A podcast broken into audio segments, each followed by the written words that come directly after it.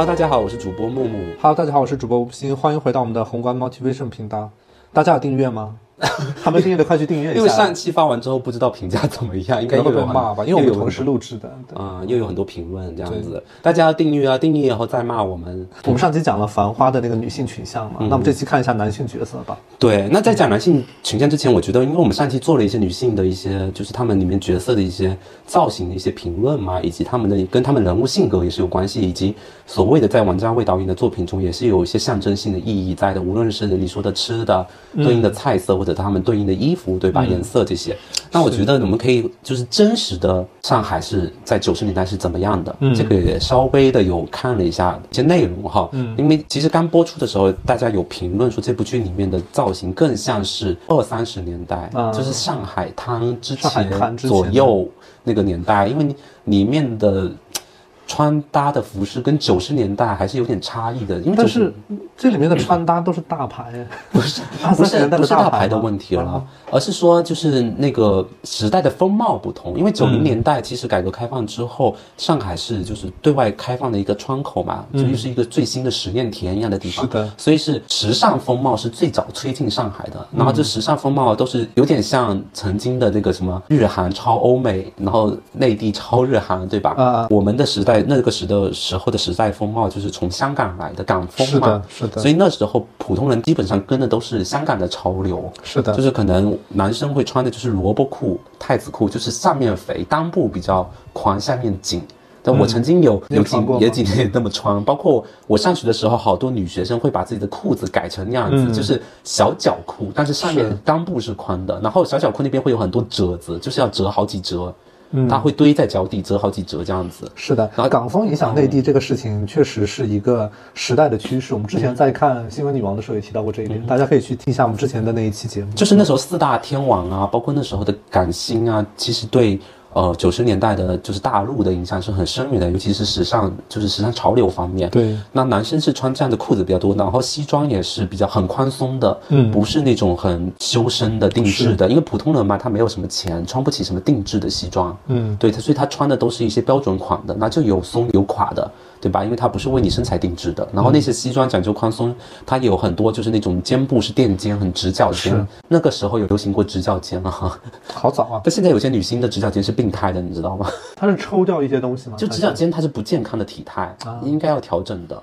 正常的是是直角肩啊谁？，Jennie Blackpink 的 Jennie。哦，那他有点病态，不是啊？我的意思就是，是正常人的这个肩膀是有一个自然下垂的弧度的弧线的。但是如果太那个什么的话，是不是溜肩了？啊，如果你太溜也不行啊。有一些女明星是溜肩，谁啊？汤唯 所以 Jenny 是直角肩，汤唯是溜肩。溜肩，对，你又攻击女性，没有女性想什么肩就是什么肩啊，她们最美啦。你像女性代言人，直角肩确实不太溜肩主要是不好看啊，对溜肩倒可能也不是很病态，但是直角肩是，反正一些就是做体态管理的或者是医学的专业的人有说过不是很健康。是的然后那时候四大天王什么都在梳那个蘑菇头啊，嗯，就是中间有一个比如三七分蘑菇头啊这样子，像那个什么郭富城，郭富城那些都这样很经典。嗯然后女生的话，就是她们那时候是穿裙子的，就是穿百褶裙，嗯，然后穿那个踏脚裤。唐嫣这个还是蛮对路的，就是烫发和空气刘海，这个还是蛮对的。然后他们头发都是要先翘起来，再有一溜几溜梳下来，这样子顺下来。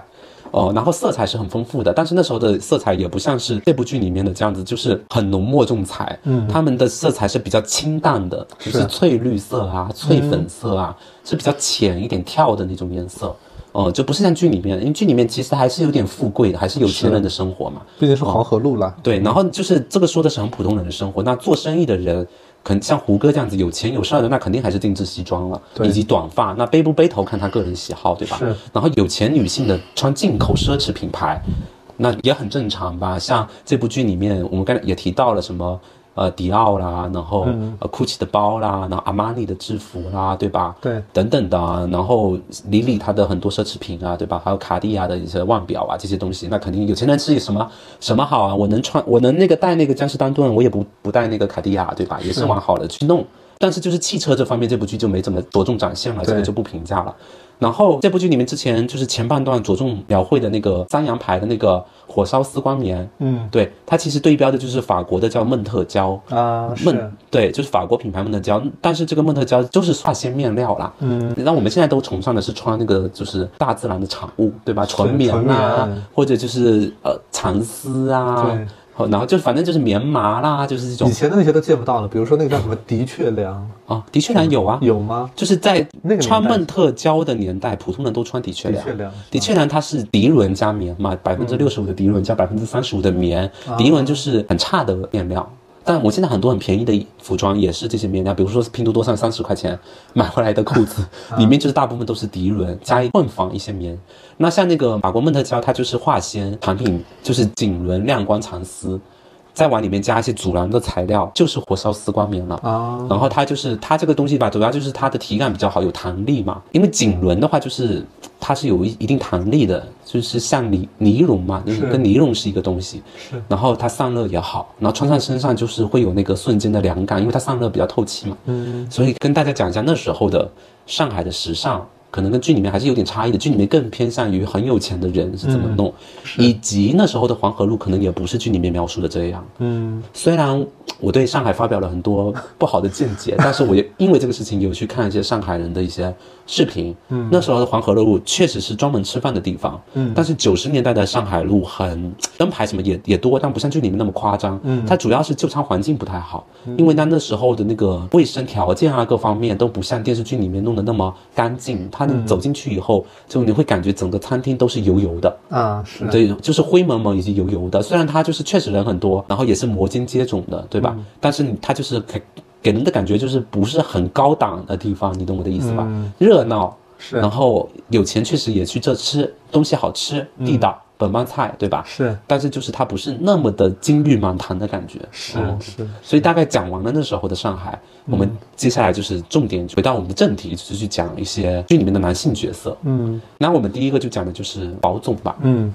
我个人对宝总，我还是那个见解啊，我这上一集可能也提到过了，嗯就是三个女人，两个餐馆，两条路，所谓的两个服装品牌，或者说两个商厦，嗯，就这些元素就把他这个人全部都描绘的差不多了，至少在前十八集，就他身上没有什么值得探索的地方。就是他不是一个。让我觉得非常有沉淀，以及非常有能力、非常脑筋非常灵光了不得的这么一个商界大佬。嗯对啊，我的评价就是说几个因素就把他套牢了，他也未见有多牛逼。嗯，对吧？以及他这种情种的因素真的是太明确了。情种，你觉得他是到处留虽然我上一期骂他渣男，但这一期叫他情种，对，嗯。就是我觉得他嗯，天天的就是跟这几个女人纠结在一起啊，然后林子在他身上吸血啊，汪小姐对他都是单相思吧，对林子也算单相思吧，但是他就是都处理不好跟这些女人的关系，嗯，然后他每次处理不好啊，包括生意上处理不好，情感上处理不好，回到家就要被爷叔骂，嗯，就是他，就是爷叔是他的什么亲生爸爸、亲 没有，生这里面说了，父亲吗？爷叔是老法师，老法师很厉害，对他其实是当时社会环境下孕育出来的一种类型人的代表。是要给他钱，不是不是，剧里面出现过两次老法师，到目前为止，一次说是和平饭店老法师，刚修夜东京的时候有一个本帮赞老法师，这里面有一个背景，说有三个群体，所谓的上海秩序里面的公共秩序是由每一个年代每一个上海人集合建立起来的，其中又有三个层面，三个群体的上海人组成了最核心的三个部分，这三个群体分别是老领导、老法师和老实人，就是耶稣其实就是这三个里面的老法师，他相当于就是一个神兵，就像你之前说的，一个会给到一些商业大佬或者一些领导最好的一些建议，让他们去执行推进自己的工作什么的。他就赚钱啊，他是保总公司的员工啊，他是因为什么成为老法师？他其实是有一个传承的功能在里面，他需要把一些东西传承下去。哦，哦那老实人是谁？老实人，我觉得是嗯，淘淘啊、林子啊这种。哦，就是比较本分的。对，但我也不觉得我也不觉得那个保总是老领导。我觉得保总有一点点老实人的身份。老领导是什么呢？就是老领导其实就是类似于当时二十七号爷叔的领导啊，嗯他自己的领导。爷叔到现在已经是个老法师了，他之前肯定也是老实人。嗯但宝总再往后，他肯定也成老法师了。他就是接了爷叔的衣钵以后，嗯他肯定会把这个东西给传承下去。他也要收徒弟啊，也要指导下一个呃弄潮儿去把他的这个所以他弄潮弄下去。门教的是学校里面不会教你的东西。对呀、你可以这么理解是吗？对。嗯，对，所以老法师是这个点。所以说，宝总来讲的话，因为爷叔过于开挂，他就是这个剧的挂王，金手搞定，对他能搞定所有的事情。就是每当剧情推进到了碰壁的时候，爷叔总能给你一串代码，你就给我赢了啊，就这样子。对，所以说会显得宝总这个角色好像工具人感很强。对呀他他个人的能力这块儿就是一笔带过，没有着重描写。而且他作为一个所谓的黄河路的，就是商界新新兴贵的大佬，嗯，他就是好像没有什么很重要的朋友，就除了这些跟他暧昧不清的女人，然后也是，就是一一路成长然后林红、陶陶、葛老师，他包没有什么括之前那个蔡司，令啊那些，他们一起那个什么舰队炒也不怎么描绘啊。他不炒了以后，他就跟他们走得很远了。啊。对，那他做生意这么做有点，就是真正做生意的人是这样吗？这里面你刚刚提到的一个点，说他在不同的女人之间留情，可能他是一个情种，到处散播自己的感觉。但我其实从胡歌的表演里面没有太感受到这方面的形象的一个刻画。你感受到的是他性无能的部分。不是，我觉得他好像没有在往那个方向刻画这个角色。这里面可能有两种可能性，第一种是他自己的理解，可能觉得说这个人他就是一个重义气、重情义的人，没把他演成情种。第二个就是他没有表现出来嗯，啊，你说他想演，但是没演出来。也也有这种可能性。可是胡歌的演出被大赞哎，上海的大妈都夸他。就是我觉得他很那个年代的上海人，嗯嗯但是如果这个剧本赋予他一个很复杂的一个情感的那种感觉，比如说有点花花公子，或者说不到花花公子，就是有一点就是到处留情的感觉，他确实没有这方面的刻画。嗯，嗯，只是我们感觉向于哪一，种因为我自己的感觉就是我在看的过程中，他好像对这个人有情，对那个人也有情，但是这个线又不是那么的清晰，嗯除了很直白的刻画他跟呃那个雪芝的那个白月光这个身份的这么一段线。其他的，我一开始我都不觉得这个到底是不是他们俩有在暧昧啊什么的，你都看不太清楚，嗯，至少表达的是不是很直接所以。胡歌又被怀疑性向，在贵节目。没有没有性向，我是觉得他可能 没有把宝总演成一个留情的人，嗯，他会在这样的一个群像戏很出彩的剧里面，他自己的部分就会占比很弱。对啊，他的形象其实占让你没什么大的印象，就说哎，我知道宝总，我当然知道他的名字，That's all，没有别的了。我更记得的是范迪天打了他一巴掌，我可能印象很深刻。对啊，这样子，因为宝总真的没有什么觉得这个角色胡歌的表演，你分别点评一下，给个分数呗。我们敢评论演员本人吗？因为我们上一期节目我可是特意避开演员本人的部分，努力避开了，好好好，你为什么不可以点评啊？因为就是会有一些粉丝来评论吧，或者是一些路胡歌人来评论。的粉啊，就是那些名演员的粉丝。没事，我没有被那个男星的粉丝骂过，我来评论。来，我觉得胡歌啊是一个好演员，嗯。但他演东西太平淡了，平、或者他过于平静。是。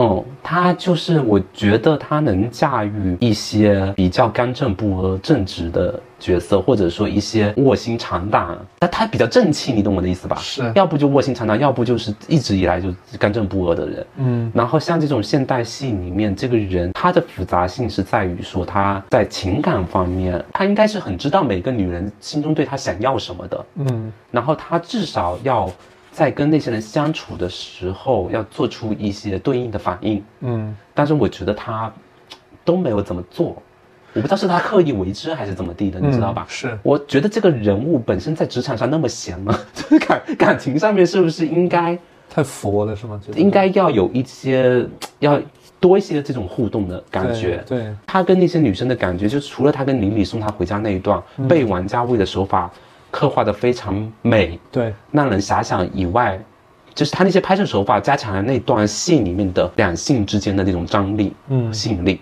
但是他在其他戏以外，我是觉得他跟汪小姐，他跟林子。他真的都很性无能啊！绕这么大一圈，我就是不太想说他没有性张力这回事，嗯嗯嗯就他有点性缩力啊。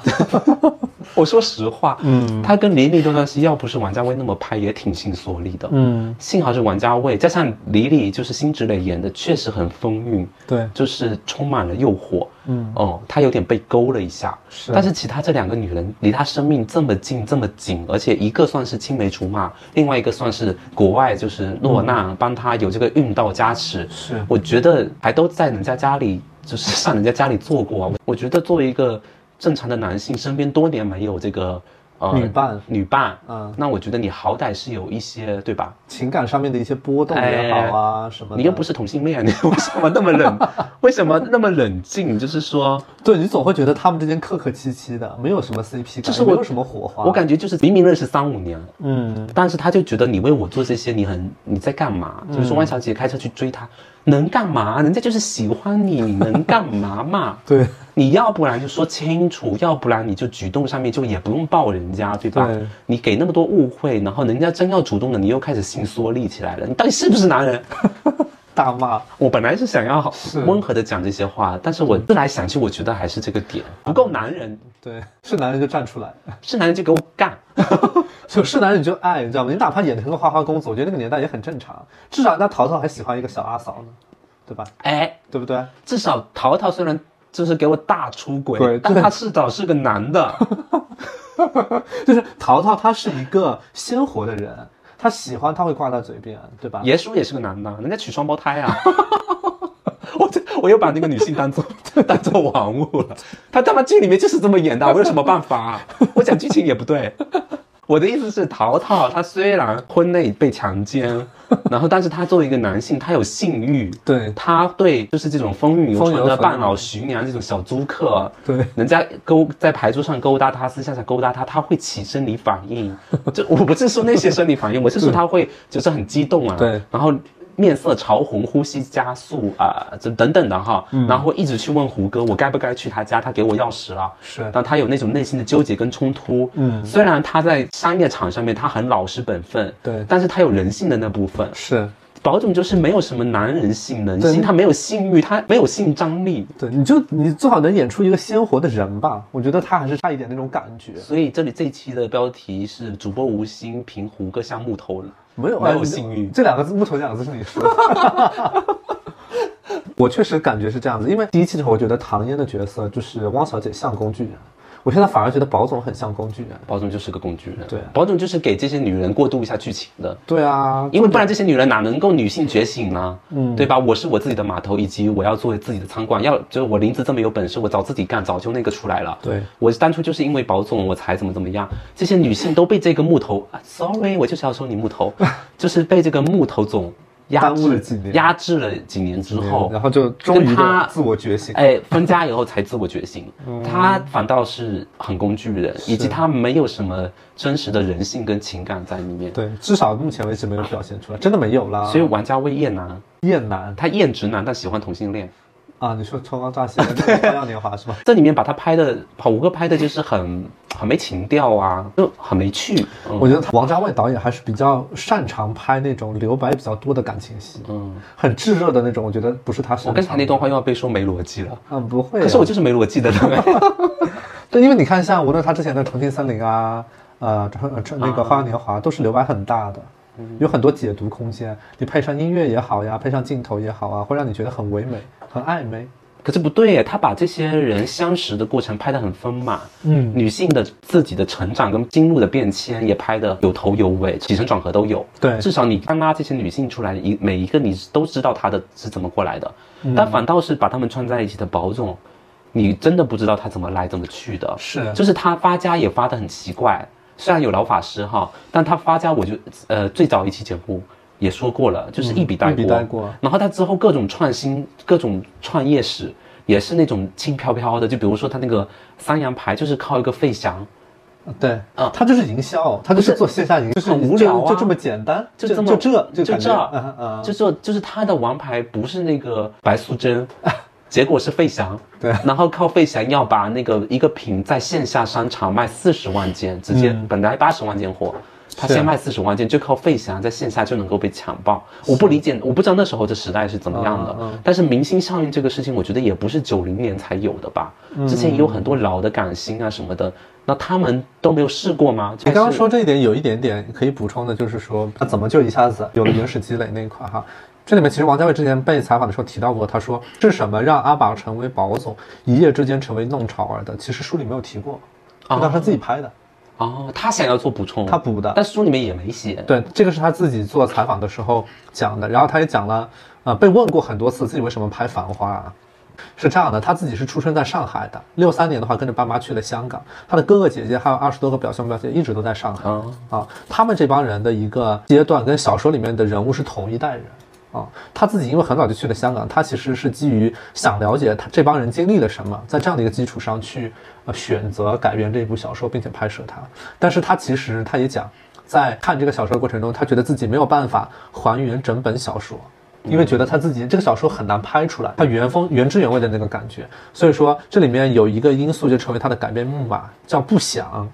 啊，因为是为什么呢？就不想这个词是个上海话，通常用来形容语塞呀、无话可说的情境，也表示不同意啊、无奈，或者说以沉默保留意见，叫不想。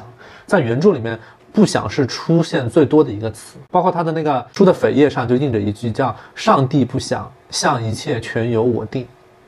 什么意思呢？对，相当于不想是代表沉默，是一种留白。这这是一个一句上海话。嗯，就原著小说里面有很多个不想，所以他让我们自己去猜，自己去想。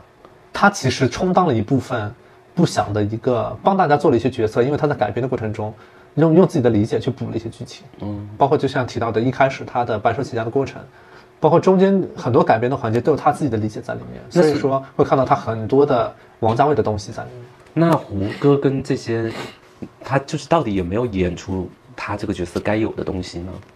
嗯，我觉得基于电视剧本身来讲，我个人是觉得差点意思，我真的觉得差点意思。你也不能用一个什么两个字就给我打发走了，不想，很了不起吗？不想。没有很了不起。我觉得胡歌，就是我的理解，他应该是一个看上去呃八面玲珑，然后就是可能游走在黄河路这么一条名利场上面，但是又能够让你觉得说很牛，或者说它是一个很油的一个演法，但是让你觉得油而不腻。我觉得是一个很符合宝总形象的一个感觉。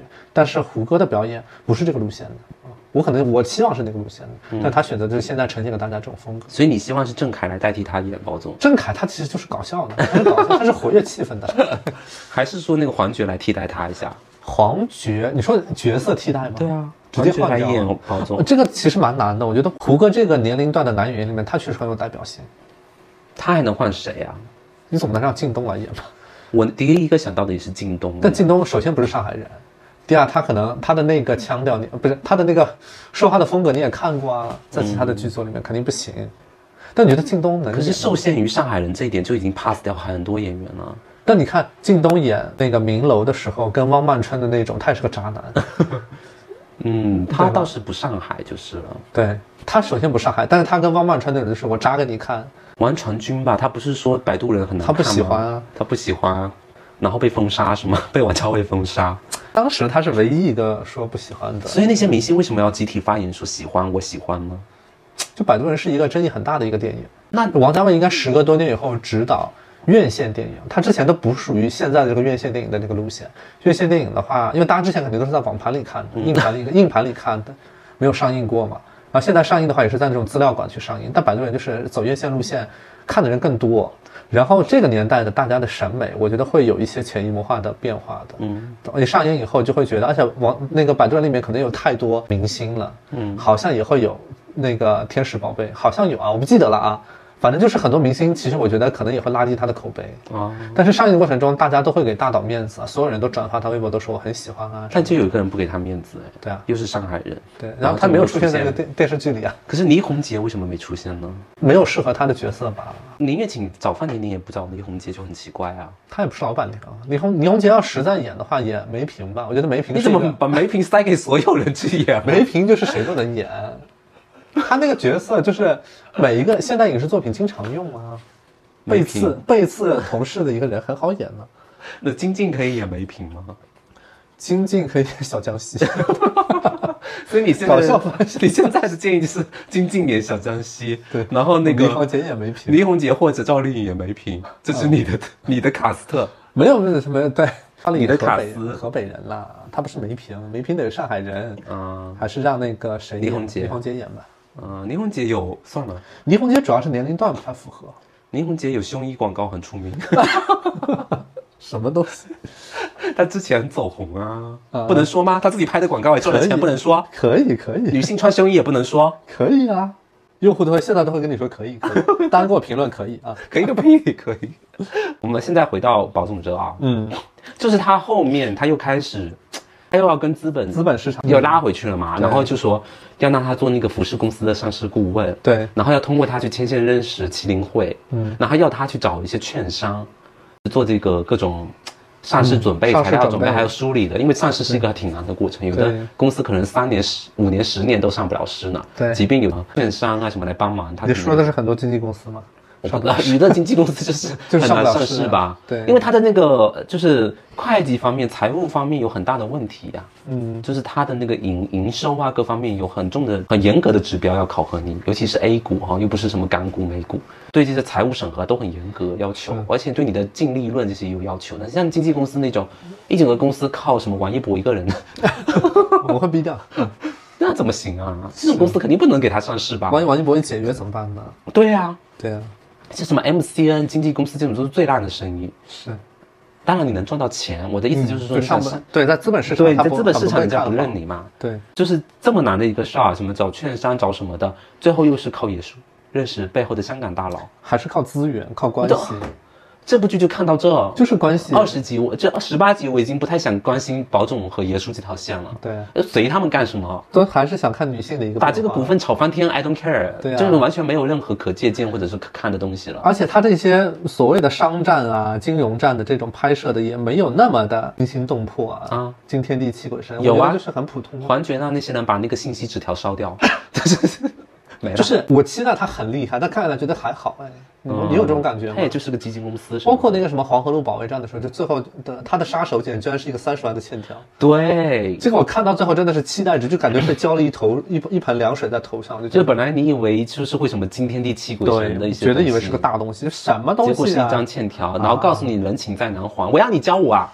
对呀、这个东西就是我觉得就是雷声大雨点小的感觉。是老法师好像招数也没多没多少哎，我觉得老法师可能觉得这个东西确实能搞定，是拍的太 拍的太过头，渲染的气氛太紧张。就是老法师有一抽屉这样子的剪掉，对，是祖上传下来的。就是我觉得老法师还是走一个人情路线，就是关系，包括他给呃至臻园请大厨，也是一些政界的一些官员的一些随身厨子，他有这样的关系。他就很 bug 啊，就是他什么都会，炒股票会，搞外贸会。你原来你跟我说他可能搞不定外贸，结果外贸他妈随便瞎搞，然后想找个香港大厨也是那种政商界的嘛，随身厨子。然后他就是有这种政商势力的话，我真的觉得在黄河路上大材小用。所以说，就是二十七号出来的人，可能做的都是他，因为他之前在二十七号那，他为什么不多帮一些人呢？为什么就跟保总在一起他呢？就考核了保总呀，保总通过了他层层考核，就是他定他守时守约，也借得到钱，也舍得了成本，给他租那么贵的房间。我也都能做到啊。那你就是下一个保总，嗯，对。对，老法师在哪里？老法师在真实老法师在哪北京，北在二环内，北京的老法师不会是的哥吧？哎，真的有可能哎。现在反正很多人都是在开出租、啊，北京应该或者送外卖也可以。北京应该就是直接是一些高光了吧？北京可能不是人情，是对啊权，还是权？我觉得。你什么哪来的金爷给我们逗笑啦？啊对呀 你是金爷我们俩都不是北京人，什么金爷啊，很可笑你要。确保那个用户在听到这一期才听得到。他不关注了，我说了要订阅，你不订阅怎么被我 call back？订阅我们啊，订订阅我们，快点。然后我就觉得这部剧应该改名叫做《爷叔老当益壮》。嗯，的传记就是直接演他，因为我更想知道他是怎么成为老法师的，因为他如果这么通天的话，对而且他搞定两个双胞胎，应该比林子跟汪小姐这种剧情更好看吧？这里面就是性别不同了。啊、对啊，一个男人能搞定两个双双胞胎，两个女人搞不定一个男生。什么东西啊？那个年代本来就是男尊女卑啊，有一点点吧，封建思想还在吧？那现加上改革开放了，那现在呢？现在我觉得好很多啊，大家都是女性独立啊。所以女性就可以打女权了，只要男生说女生不好就不对，他们现在就是男，性被霸凌，然后他们就可以在各种公共平台上面说男生不好你。会骂男主播啊之类的。你有本事给我当面骂，我不信骂不过你啊你！去做那个听友会，让他大家来线下，听友会我反而是非常 nice 的，是吗？嗯，因为你现场跟人家起冲突就是会报警吧？报警我们就不能收钱了你是。卢美玲哎，真的是报警，她老公没打，她报警。那你报警混乱了，我们现场没法收钱，我们现场办活动是收钱的，你没法收钱，你办什么办啊？亏了都，肯定要但卢美玲那一点，我觉得她有学到李李哎，李李之前也是报警，她把小江西抓走了。嗯。对，李李可是如果报警有用的话，为什么她那个要找她的姘头，就是那个黑社会过来恐吓李李？就他那个时候他没有办法报警，人家正规营业，正规做生意，你有什么好？大家凭本事啊。你争不你赚不过别人，争不过别人，他只能走。不是我的意思是，李李为什么不报警？李李报啊，你说李李报了呀，就黄河路保卫战的时候啊，你黄河路保卫战他没报啊，就是如果他们砸的话，他肯定会报他砸了，他椅子丢了，说造价赔偿啊，啊，是，他就是耍流氓啊，是耍流氓就可以啊。其实可以报警的。哦，那所以那个小江西每天剪一根电线也可以不 不被抓走吗？我觉得它的象征意义不一样。小江西就是给那些女老板娘一些下马威，但是这个黑社会这条路，你报一次警是不能一劳永逸的，他不能釜底抽薪的。哦，你有兜住哎，你就从你就从得从本质上去搞定它，你有就拿出三十万的欠条，他就怂了。你有兜住我很多没有逻辑的问题，不是？又要被说没逻辑，笑死！就是爷叔，我觉得他就有点，之前有一个网红叫什么留几手，啊，他就是留一手，因为他什么都留一手，他有一整本账单啊，能够搞定所有的事情。我只听过留一刀。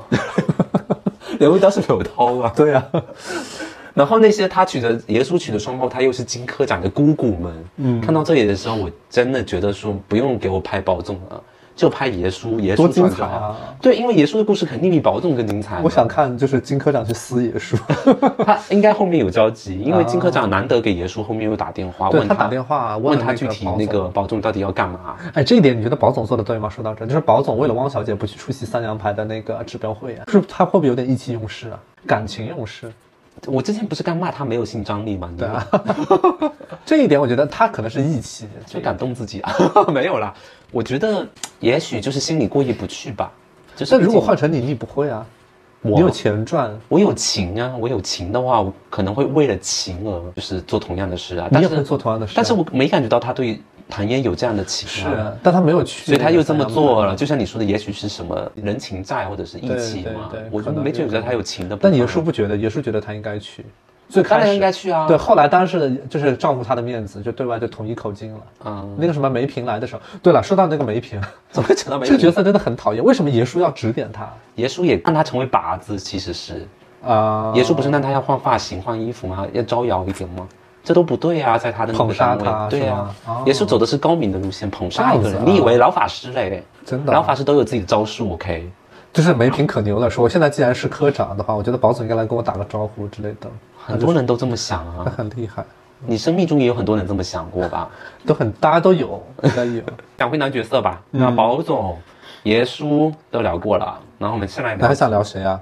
还有啊，魏总、范总，环黄觉觉啦，因为黄觉现在出这场算是另外一个大佬。黄觉一直还蛮有性张力的，我觉得。我一个人真的是很喜欢黄觉这个演员为什么本人，因为我觉得他很有质感，哦，而且他很有气质，他是那种气质自成一派的那种类型可。是他皮肤不太好，对，我可以讲男明星皮可以肤好了吧？就是因为他没有在关注这些事情哦，他是之前走艺术家路线，他很喜欢摄影，会拍一些呃风景啊什么，因为他老婆也是这个路线的。之前演电影很多，这两年呃就没什么演出的一些项目，对对，但是他自己本人的质感真的是很 OK。嗯，那你会期待他未来的发展吗？就是在剧集里面的一些剧情，就是这个强种。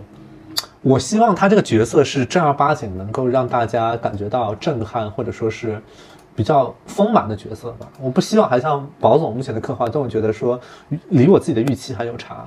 哦，你希望他像个男人一点。不是，也不能这么说。他如果只像一个男人，像那个杜洪根也不 OK 啊。哦，对啊，就是我觉得这个形象刻造还是需要更鲜活立体一些。那几个女性角色，我很 buy in 的，我很接受，包括卢美玲，我也很接受她的那个打巴掌的人设。但是我觉得宝总这个人设，我现在没有完全接受。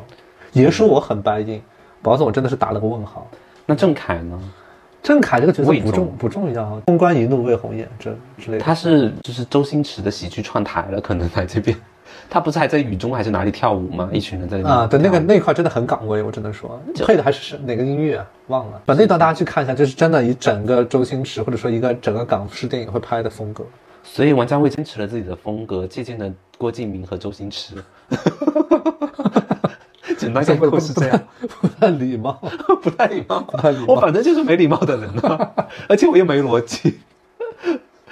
其他的角色你觉得哪个印象？我觉得这个范总应该其实蛮生动的吧，这个角色他真的很吵，我说实他也蛮吵的。他很像每天嗑了药一样，我有点怕他耶。嗯，虽然他这个人吧，就是也是个好人，对，但是他前期的话，就是每次遇到他的戏份，还有范甜甜、林子跟汪小姐的戏份的那个，我都要调低音量。我说实在的，嗯，就是他们很腔调吗？你觉得有腔？就是他不是上海人，他不是上海人，其他那几个有腔调吗？就是很吵的时候，嗯，呃我觉得卢美玲的腔调，她没有重点表现卢美玲的腔调这件事情。表现她刻薄，我觉得她是一个很悲哀的人。为什么啊？卢美玲，你看她老公是一个很软弱的人啊，金那她自己选的啊，旧情人很强硬，很刚硬啊。那她为什么腿都是腿都折了，还能为她出头？那她为什么要选现在的老公呢？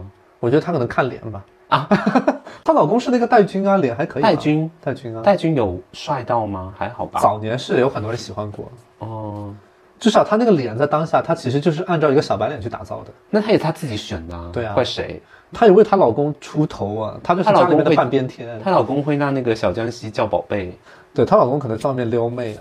所以说伦美玲也是一个悲哀的人，不能说悲哀吧她又要撑便评价起别人是悲哀撑起这个家，她老公输钱，所以女性赚钱养家就是悲哀。不一定啊，因为那个年代，你说林子也说了，但凡有一个依靠，是会愿意出来当老板娘开店的。说自己跟李李啊，说两个人都是没有。那现在女生就都出来自己干就好啦。对啊，所以那个年代，所以下面卢美玲就是有一点男女平等的话就这样啊，不要，你到时候又拿出生孩子警告，真的被骂就那么几招，是。生孩子警告又来了，我们能生孩子，你们能干嘛？之类的，就这一招啊。现在都叫这种叫什么糖妞，糖妞？有一个叫糖妞不等式的东西，你可以去搜一下。啊，意思就是说，在某一些女性那边，呃，男女双方就是对他有利的都是 OK 的，啊对他无利的就是不 OK。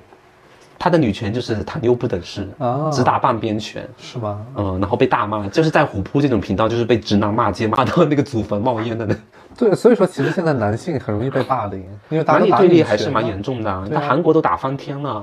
好啦，我们还是讲回男角色，你又跑远，也没有男角色了哈。范总都讲完了。范总对强总。好了，现在我们聊到我们的别的话题，午间话题，就是晚间话晚题。间话题，我们这个不一定是晚上啊，反正就是我们的话题，宏观话题时间宏。观话题来，它里面有讲到说，一九九零年的十二月十九号一百点，嗯就是在那个护航里面是一百点开始，到一九九三年的二月十六日上就上证指数达到了幺五五八，嗯，哇，翻了很多倍，好多对吧倍？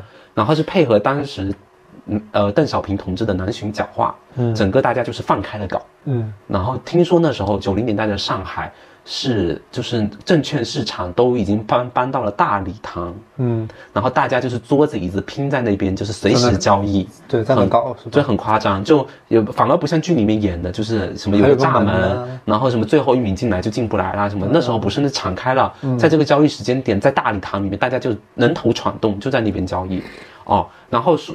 这个时间点为什么这么说呢？因为耶稣就是在这个时间点，一九九三年的二月十六号，上证指数达到幺五五八这个数字的左右，开始清退解套，嗯然后把自己的这个所谓的舰队解散，也给了舰队里面炒股舰队这个舰队里面的每一个人他的一个归属吧。嗯嗯，对，然后那个谁不是开车撞了保总吗？大哥的儿子，对他撞了保总之后，他不是出来了吗？嗯，出来了之后呢，和保总去见了他嘛，就给了他一个土地的使用权，对，跟他讲的话是改变人生最快的方式是嗯股票和土地。是，也讲了一句，但我有点忘记他跟谁讲的，讲的是股票，股市就是人生，嗯在股市里面性格决定命运。是，所以你自己对这些有什么看法吗？我觉得说的很对啊。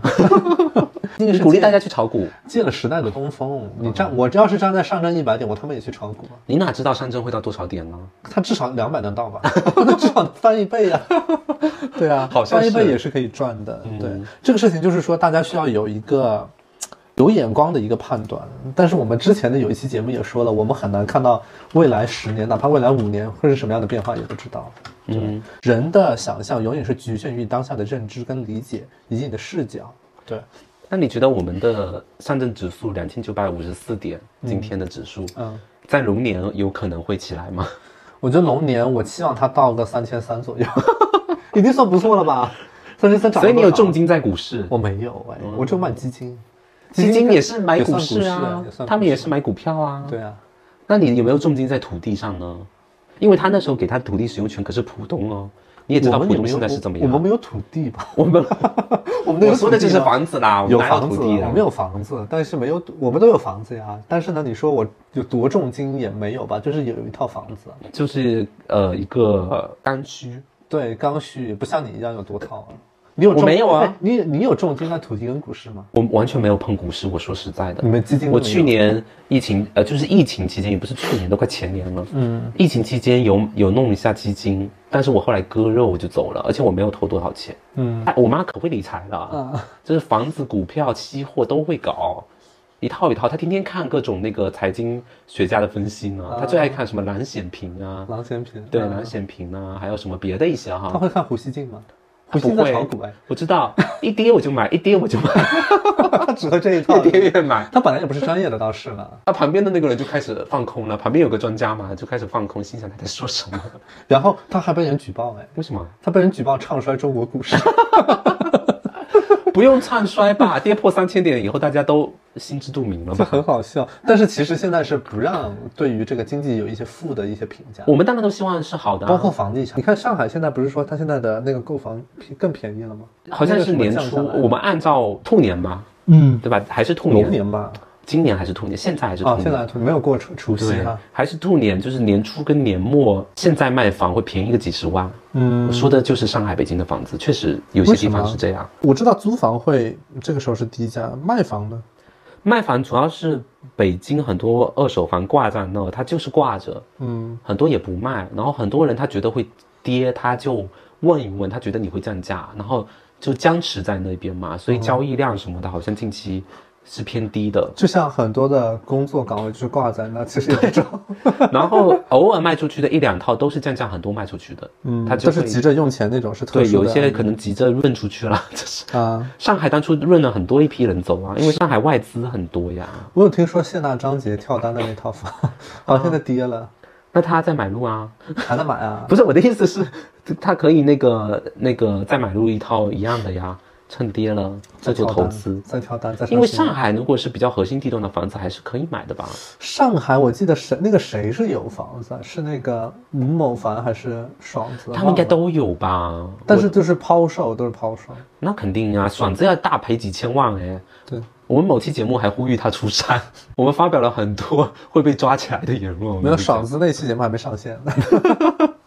他们很多明星都在北上买房，真倒是没怎么听说哈，比较少。都是北京、上海。北上买房很多，然后又是都是豪宅，大平层至少都是。是的，嗯，但像那个北京的阳光上东住了很多明星，金茂府，嗯，广渠路金茂府住了很多明星。对。但是股市这个事情，你觉得什么时候如果要真的入市，什么时候是一个比较好的事情？你怎么会问我这一点啊？你不能荐股的、啊，我不能碰是吗？我们不太能推荐什么股时票，时间时间，就你只能从宏观的角度去分析。我有什么们咱们频道的角度啊。我们的频道的角度，对，我觉得如果我真的手上有比较多的现金，嗯我现在反正不会进耶。嗯但未来未来得看我能不能真的做一些事情赚到钱，我会把利润拿进去试试看。但我、啊我是那种比较保守派的，我本金是不动的，是我就不是那种干大搞特搞的人，不像他们剧里面的这种，这个真的是大型的，对啊，不像他们胆子那么大，对，我都是小打小闹啊，然后也是或者说谁跟我说这个股会有一些风向，我才会观察一下，加入自选股票进行观察。但我炒股方面是完全是小白的，我不太可能做推荐的。我有一个朋友，他和几个老乡，大概四五个人吧，共同找了一个代理的一个操盘手，帮他们整体去运作一笔资金，他们那笔资金大概有个三四百吧，就几个人合了三四百三四，百有什么好？三四百让人去运作。我说那个基金那个经理他是有不错的一些操盘经验的，就是他们牵线这个人之前跟这个操盘手合作过很多很久，就觉得他是一个靠谱的人，然后传了这边的局，就大家其实说白，你想赚钱，我们就你就进来这个基金项目组里面，那亏了算谁的？大家平分的会有个比例嘛。比如说你这个五百万、几百万，每个人出比是占多少那卷？款跑了怎么办？他们有签协议、合同什么的。没什么用啊。如果资金资金量够大的话，它可以论掉。几百万我觉得不至于，但是你这种有风险嘛？你看现在多少那个暴雷的基金公司嗯暴雷，他钱都不给你退的他，们是跟个人合作。更危险。是啊。我说那些暴雷的还只还算是有个什么法人公司的都爆的不行了，然后上周就跟我说，也是亏了很多钱。那怎么办？亏了怎么办呢？他也没打算有抽出来吧？他现在反正他就放了也算闲钱。啊，所以你要割肉的话，你可以按照赔付的比例割完，把你退出来，是这个意思吗？如果比如说，如果说你要撤出的话，应该是你赔了多少，总共赔了多少钱？比如说你们整体投了五只股，然后就按比例给了，应该是这样子。大家就相当于就是把那个闲钱凑到一起，凑到一个规模以后，你可以专门找专业的人给你代理代管，这样可是跟你自己买也没什么差。如果自己就是会费这个心思啊。对，就是如果你自己有自己看好的东西，因为操盘手他可能也就是一些，呃，证券公司什么出来的人呢。但是这里面就是有的所有参与的人，他不一定懂股票，他可能只想参加。我觉得信别人真的不如信自己。是吗？嗯，我自己信条是这样。如果你自己以前也是我，呃，父母自己炒嘛，他们也都没有什么文化。我说实在，因为他们那个年代，不是我不是 我连我父母都攻击。我的意思是说你，人设现在很好了。我我我的意思是，他受限于这个年时代，那时候没有办法读书，但是他们自己，呃，二二十多岁、三十多岁开始赚钱以后，他们自己进了股市之后，也是自己摸索的，自怎么看那些东西啊什么的，对啊，也做的还可以啊。反倒是我们这种就是畏首畏尾的比较多。是他们就是怎么说呢？光脚都不怕穿鞋的嘛，就没有什么后顾之忧啊。林子啊什么的也都没有后顾之忧啊。他们那个年代也，他们肯定也没读过什么书，嗯，包括像所以敢闯什么的敢闯那。现在的九零后、零零后负担方就是我觉得八零后、九零后有负担，零零后反而没有负担，没有哦，零零后没有，九零后可能会突就是突九零后也会有一点。不是，我是说，可能零零后会有一些人觉得我们抢了他们的饭碗，就是八零九零，就是八零九零把通道都塞满了，嗯。就有点像我们当初怨恨，就是我们怨恨七零后一样，啊，他们也会怨恨。嗯明白，对啊。这很正常啊，这就是社会结构的自我调节，它是需要几十年、几十年去调节一轮。他就会说赶到那，个最不好的年份，他就会说你们什么赚多少钱，我赚多少钱，我在哪里赚多少钱。他，们会做自媒体啊，在网上擦边啊，对他们很会的可多了，真的。他们做自媒体大赚钱，那个什么抖音一号啊，嘉年华是吧？对啊，他们现在都是帮什么粉丝爆改什么的，嗯拍一个什么多巴胺变装就能走红，真是无语了。他们的变现路子很多，没事啊，就按林子说的走着瞧呗，对，时间还长，走着瞧，是看你能活多久，见不得别人好是吧？是，所以，所以你性格决定命运，你也是认可的。我觉得我认可。那你是什么性格呢？我什么性格？哇天哪，我要自我解剖。不是、啊，就是你在对于钱这个事情上是什么性格，也不用说你什么感情上。我对于钱上面，我其实没有太重的概念。你别看我是一个学经济学的，但我对于这个东西我不是很敏感。嗯比如说，我看一些新闻，所谓的很多不是一句话新闻嘛，它很重大。但我觉得很多做经济、做金融行业的人，他看到那个东西，它意味着代表着，比如说什么什么要跌，什么什么要涨，我要去买什么。我没有那方面的触觉，你没学好吧你？我就不是这块料，你知道吗？我就学错专业了。之前也讲过，我们在《明龙少年》那一期讲过，说我自己是乱选专业的。嗯，我就不太擅长做管钱这件事儿。我然后你让我去做一些什么投资啊什么的，我也不是很有把握吧。但是我觉得随着年龄的增长，慢慢的在擅长的领域，年纪已经够大了，对呀、怎么还没学会啊？在擅长的领域可能会有一些见解。再给你四年时间吧。我们也是跟剧里面一样，四年是吧？我自己金钱观也比较比较薄弱哎。嗯我曾经在一家公司工作的时候被叫进办公室，因为我那时候做的有点偏商务的工作嘛。嗯呃因为我做很多事啊，但是那段时间商务有一点点就是强关系，嗯，然后那个老板就对我说：“你对金钱没有欲望吗是被收掉的那个公司吗？？”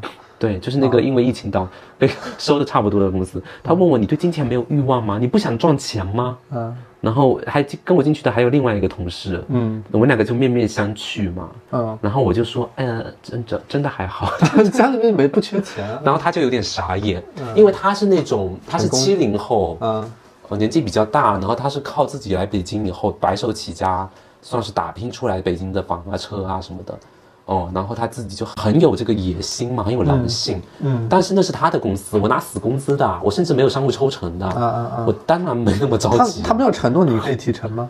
那他他好干嘛百分之一吧之类的，啊啊啊很低很低一百万拿一万？之类的吧。啊就干嘛要干这个事 儿？这这这是他也没什么激励机制哈。然后其次是这也不是我的公司，嗯我一个打工的，就实在也犯不着嘛。是然后就我他问我的时候，我就给了他一个也还算还好，就是也也就还好的一个回复，导致他一时语塞，因为他的习惯是边跟我们吃东西、喝茶的时候边跟我们聊，然后他就桌上放了很多茶水啊什么东西的，然后我们回答完他这个东西之后，他就停下来自己剥那个花生壳的那个手，就开始想说后面该再再跟我们讲什么，后来就转了一个方向跟我们渲染自己来北京打拼的事业时，依然没有触动到我们。那你另外那个同事也是这样吗？我那个同事家境也还可以，然后他是那种他路数比较野一点，嗯，然后他也是属于随时走，然后随时可以自己单干的，嗯，所以他就跟我就也吐槽说，哎有钱也不给你赚啊，老巫婆。之类的啊，就之类的表达，又侮辱女性啊。没 这侮辱女性的标签摘不下去。没事了，他连爸妈都侮辱。然后来来现场那个那个女性就开始给我泼墨泼粪呐、好了，然后还有一个话题，呃，明星效应这一块，因为那个三羊牌的那个火烧丝光棉，不是就是靠费翔一个人就推火的吗？对所以明星代言或者明星效应这个事情，你你理解中是怎么样的？真的有效果吗？那个年代，我觉得肯定是最有效果的。他也讲了嘛，那个时候春晚，费翔上春晚唱的《冬天的一把火》，全国最火的明星。嗯，他走到哪肯定是人山人海，整条街巷都去看他那种类型。嗯对你在这个过程中，你在做，然后就是在兜售三羊牌，他穿的好像也是三羊牌。你去卖这个品，肯定是很直接的转化的。嗯它其实从链路上来讲，它是最短的转化路线，是最短的。包括你现在看明星代言，你看，比如说某某明星代言李宁潮牌，官宣的时候我就直接上线明星同款，把链接抛给你，你过去买，很直接。可是那不是粉丝才会去买吗？就粉丝会嘛，现在因为是粉丝经济嘛，但是如果你铺明星代言人也一样，你线下店面你挂他的那个大的海报，对吧？直接这就我认识费翔，我说我操，周杰伦代言这个东西，你去看一下，都有很有可能作为转化的。可是那得是全国性的明星，全明星的明星吧？像费翔的时候是全明星的，对他是那现在的话，明星阿猫阿狗都是明星，对啊因为阿猫阿狗都可以是主播啊，谁都可以做主播了，对所以谁都可以做明星吗？就自媒体时代，大家都可以做明星。你抖音那个粉丝最高的那个是谁来着？抖音明星最高的不是明星，粉丝最高的那个。粉丝最高之前某个领导问过你，你忘记了？小杨哥破亿，他是最高的，对他破亿粉丝，那他当然是一个明星啊。但这里面如果有掺杂水分，那另当别论。就从关注度上来讲，他肯定是一个明星。所以小杨哥卖垃圾袋是得天独厚。他卖什么都是得天独厚的。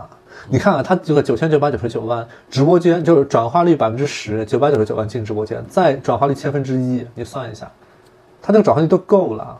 你一个百人、万人直播间转化率都是已经很不错的一个阶位了。嗯，对啊，所以说直播带货这个逻辑确实是最有效的，把明星效应转化成真金白银所以。九零年代请费翔来卖三羊牌，跟今天什么呃明星直播、网红直播卖货也没有什么太大的差别。有异曲同工之妙，但是时代有在变，大家没有那么容易被鼓动消费。现在不是更狠吗？大家消费，但是因为当时你要想，费翔，比如说费费翔来走穴，它是一个很稀少的事件，嗯他全年可能就走三次。现在明星天天在那播，大家看多了不奇怪了，谁还要再看你啊？而且你卖的，你要看你卖什么。如果你要是卖那种生活必需品的话，没有你我也会去买的，对吧？再大再牛的明星，你去卖新东方文旅，就是一万多块钱单件的那个东西，我也要想一想嘛，我不一定就是冲着董宇辉去支持你啊，对吧？那你自己买东西的话，会从这些人就是主播或者明星的直播间去下单吗？还是说你去官方直播间？我觉得得看类型，比如说，如果是一些生活必需品，我觉得在哪买都一样的，超市买也一样，对吧？那我可能不想去超市买，比如说我买那个米面油，我不会去超市买，因为我希望别人快递送到我家门口，嗯 我自己去超市买我还要去扛上去，我有病啊！对啊，很重啊。如果说是一些我觉得需要有观赏价值，或者说它需要有一些质量保障的东西，我会选择调查一下，然后选择一个比较信得过的明星的品牌，或者说是一个呃品牌自播的一个直播间去看。它因为直播现在它很有可能配合各种各样的活动去做促销什么的，你可能在那个当下上是拿到性价比很高的一个产品，或者说在同等价格下会有呃额外的一些赠品。而且一般赠品都是配套使用的，你都是可以，比如说你买洗衣机，它会给你洗衣液什么的；你买洗碗机给你洗碗粉，都是很有用的，都它都是消耗品嘛，你都是需要使用的。这个我很理性的分析。对啊那你情趣用品会在哪里买？情趣用品，我买这个东西一般都是网上买，你说的是夜深人静的时候买是吗？啊，就是上网买，你总不能去线下买吧？如果你需要到很多成人用品店啊，线下那种自助的啊什么的。那种不是线下的店，我觉得可能就是以备不时之需的时候有人要去有，多不不时之需。就是万一突然没了，用完用完了呀，那种可能临时去买一下你是说在什么公园操场吗？之类的啊，或者酒店旁边会有一个。但是如果说你是自己家里备的话，你肯定是买大剂量网上肯定是 买够啊。要是突然没有的，我可能叫个美团外送送上门，有可能。之前有看一个人想做一门生意，就是说在高端酒店旁边，就比如说就是北京的什么 GW 万豪啊、丽思卡尔顿，反正都是五星以上的万豪这些集团下的酒店，然后专门卖像那个话梅一样卖那个正品小样，急速送上门。嗯，然后因为说是那些酒店到了夜晚有可能会成为对啊，泡房，这就是你晚上真的是有需求。然后那，那些就是送货直接送到酒店门口，这样子啊就可以啊啊啊以备不时之需，跟你一个逻辑啊。酒店不会要抽成吧？它是在外面。外卖了，现现在外卖放在那个酒店，因为他也送不上楼啊，要还。我觉得现在住酒店的也不多了吧？你说是因为大家穷吗？对啊，这不是经济下行，情趣用品会是好生意吗？你觉得？它算是必需品吧？啊，就是某一些算是必需品，有一些是必需品消耗品，有一些可能是不一定是耐用品 有的可能不不是每每个人都需要吧？啊，我理解，对啊，就是每个人需要的不一样，对 所以它就是它的 SKU 比较复杂。对，就是不同的性别、不同的那个喜好人都需求都不一样。对，你呢？大家需要什么就自己去猜想你呢。？你会买明星卖的东西吗？我以为你问我情趣产品，你会你会买情趣产品吗？明星的东西我真的没怎么买过哎，因为就在李佳琦直播间买过一些化妆品倒是，对，它算是品牌保障吧，品。但是它也都是正品商铺啊，点进去也是什么雅诗兰其实它是，挂别人的链接，对啊，雅诗兰黛什么抖音旗舰店，但是有可能它能谈到一些它的赠品更多啊。我其实不太喜欢正品这个东西，嗯，我不太喜欢小样跟正品，我就喜欢正装减价，是。所以我有的时候会选择去免税店买，就是什么中免啊，嗯。然后他们的一些线上商城买了它邮寄过来，我之前在抖音刷到，就是某演说家才女，就是各种送小样啊，送圆圆吗？